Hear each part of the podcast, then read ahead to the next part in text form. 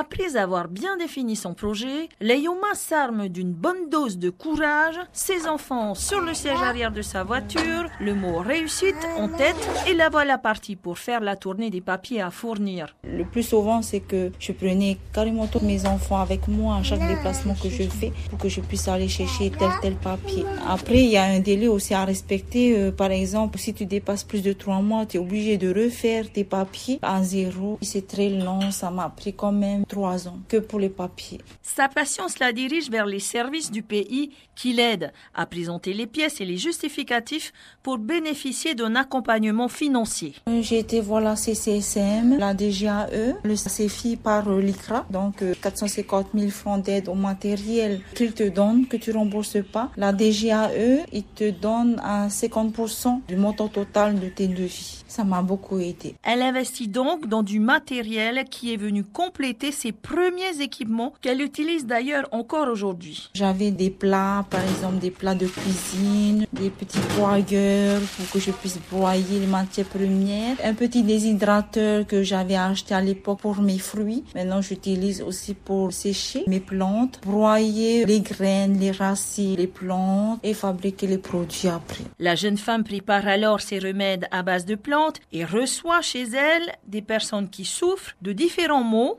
et puis, le bouche à oreille agit rapidement en sa faveur. Elle est alors sollicitée à une réunion où il est question de la médecine intégrative. tes parents m'ont invité à la réunion qui s'est tenue à Matéia avec le maire de la commune de Matéia et les tradipraticiens qui étaient sur la liste. L'idée de travailler en complémentarité avec la médecine conventionnelle est très intéressante, mais pour l'instant, l'AIOMA a déjà beaucoup à faire. Et puis, un autre projet lui c'est d'avoir mon propre laboratoire, un grand terrain pour que je puisse faire mon lambeau, c'est-à-dire il y a différentes machines à l'intérieur pour la fabrication de mes savons. Je vais aussi planter sur ce terrain. Il y a des vertus partout, hein, dans toutes les plantes, que ce soit un arbre ou des fruits, ou euh, les feuilles de ces fruits-là, ou les graines, euh, la racine aussi.